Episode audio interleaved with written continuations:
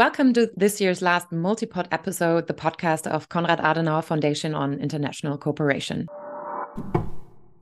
Multipod, der Podcast der Konrad Adenauer Stiftung über internationale Zusammenarbeit. Today, we're in a conversation with Professor Margaret Satterthwaite, who is the newly appointed United Nations Special Rapporteur for the Independence of Judges and Lawyers. Professor Satterthwaite has also served as the faculty director of the Robert and Helen Bernstein Institute for Human Rights and as a faculty director of the Center for Human Rights and Global Justice at New York University. She's a professor of clinical law and director of the Global Justice Clinic. Professor Satterthwaite, it is a pleasure of having you with us today, and thank you so much for your time. Thank you so much for the the invitation. It's an honor to be with you. I'm Christina Bellman. I work as policy advisor on uh, multilateral affairs at Konrad Adenauer Foundation at the headquarters in Berlin, Germany. Professor Satterthwaite, we're having this conversation one week ahead of the International Human Rights Day, which takes place every year on December 10th. With the International Bill of Human Rights, we have a powerful instrument. It has the Universal Declaration of Human Rights at its core. And next year, in 2023, we're going to celebrate 75 years of the adoption adoption of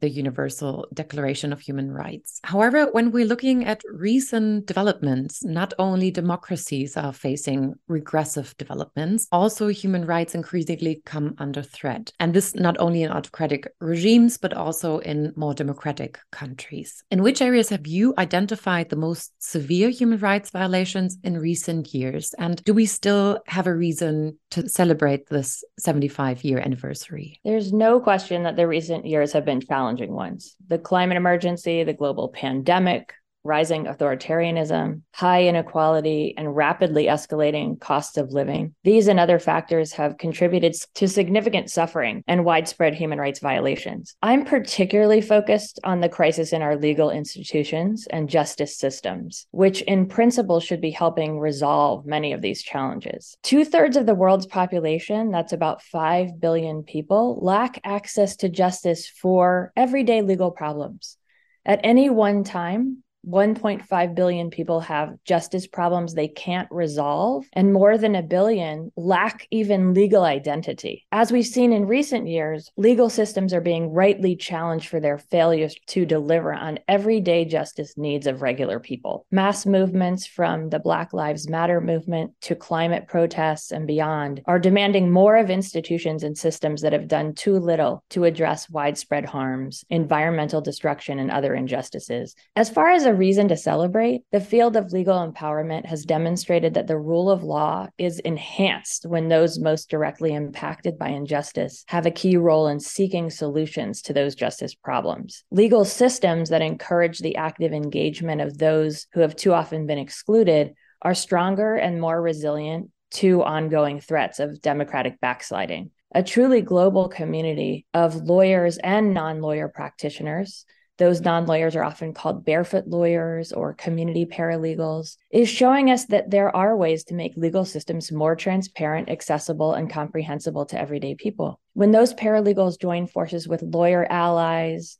and are able to engage with independent judicial systems, they increase the credibility of systems meant to ensure justice for all. I find that a real light in this potentially dark time. And Professor Satterthwaite, you've been appointed as the new UN Special Rapporteur for the Independence of Judges and Lawyers in October this year. Could you maybe explain to our listeners why an independent judiciary is so important for the protection of human rights? An independent judiciary is vital to the protection of all human rights. It's absolutely essential to resisting undue influence, ensuring equality, and providing remedies for justice problems. It's easy to understand why judicial independence is important when you think about all the forces that could make a judge unfair. Imagine a judge who's required to pledge loyalty to a leader to get their position, or a judge who's not paid a decent salary and becomes vulnerable to bribes. Or think about judges who harbor discriminatory attitudes towards some populations or believe women are inferior. Would you want to bring your case before this judge? No one would. And yet, in many places, this is the only kind of justice the legal system provides. So, guarantees of judicial independence and integrity,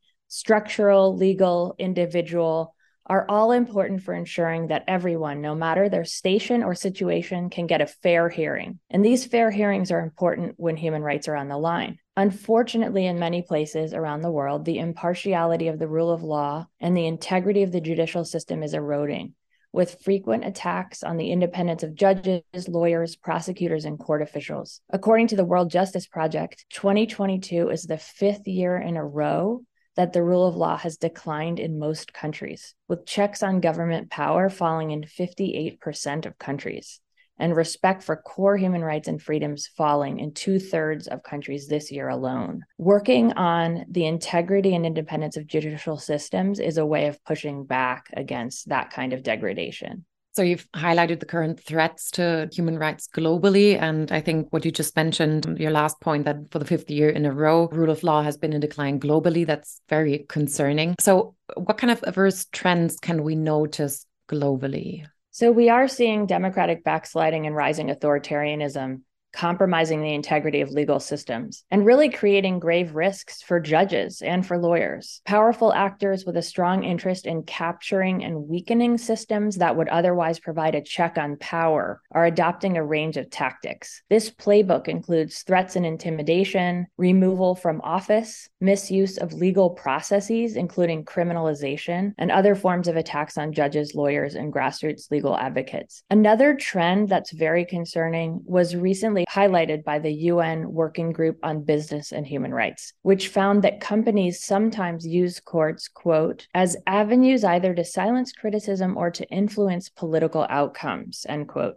by bringing what's called SLAPP suits. Those are strategic lawsuits against public participation that, quote, aim to intimidate and burden critics of a company in order to silence them and others who might speak up, end of quote. That situation is very concerning. Judges are being summarily transferred in some places or expelled following key decisions, while lawyers and paralegals are facing lawsuits for defending things like the environment. Your mandate as a special rapporteur for the independence of judges and lawyers is part of the so-called special procedures toolbox of the United Nations Human Rights Council. Could you please elaborate for our listeners what your mandate entails exactly, where you see added value and where you would see the need for closer cooperation either with member states or with the special procedures mechanism? Thank you for that question. The the idea of special procedures often sounds very technical, and so I appreciate this question. As a special rapporteur, I have a unique opportunity to cooperate with rights holders and civil society, and also with UN member states, so countries, as well as other thematic and country special procedures, which are other special rapporteurs, to help ensure that our legal institutions and justice systems are really fit for purpose, that they can support the realization of human rights for all all. The mandate is also uniquely positioned to monitor and respond to some of the threats to judges and lawyers that we discussed earlier. I plan to respond as those threats occur, but also to connect disparate cases, to identify systemic abuses, and to name important regional and global trends. Cooperation with states is also important.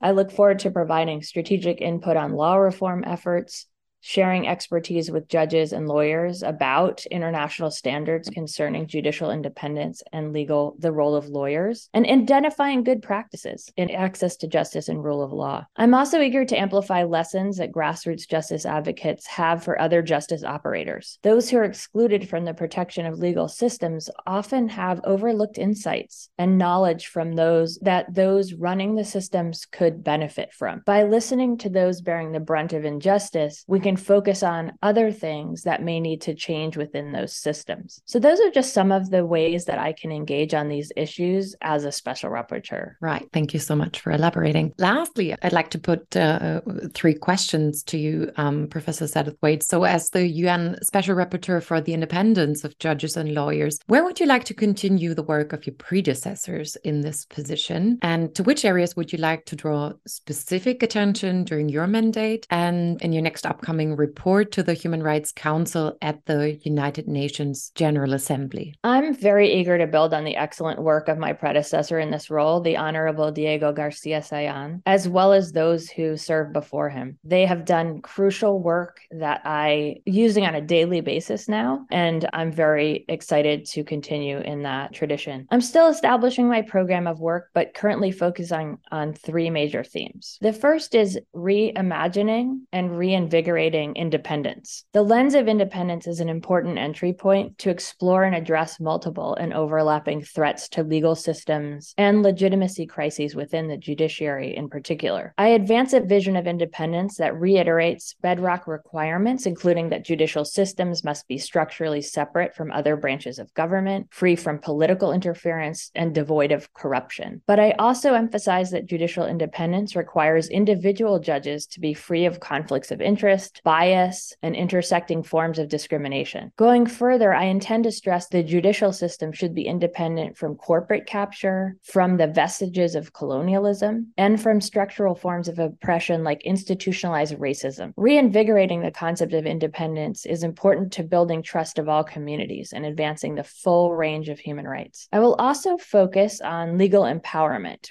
and what it means to ensure meaningful access to justice. Legal systems have been slow to recognize the expertise of grassroots activists, community paralegals, and other trained non lawyer advocates. But rigorous, high quality, critical legal empowerment is possible. There's considerable demand for exchange of best practices, resources, and convenings to advance that approach. And I'm also very concerned about protecting legal actors under threat, as I mentioned earlier. I certainly plan to focus significant energy on that including looking at contemporary challenges. For example, I'm interested in innovating ways to respond to new threats like digital attacks on justice systems and unlawful surveillance of judges and lawyers. I'd like to explore places where judges experience pressure to use untested algorithmic decision tools and look at barriers to innovation like alternatives to incarceration and transformative justice. That sounds certainly like a full plate. Thank you so much, Professor Satterthwaite, for your time time and for sharing your insights. We wish you all the best for your mandate. I think you really have taken up this position at a time when the global rule of law is under tremendous pressure. And therefore, it is even more important to have people like you at the forefront of trying to strengthen the rule of law and the independence of judges and lawyers. Thank you so much for your time. Well, thank you very much. It was a pleasure speaking with you. And I'm very excited to continue engaging with you as the mandate moves forward.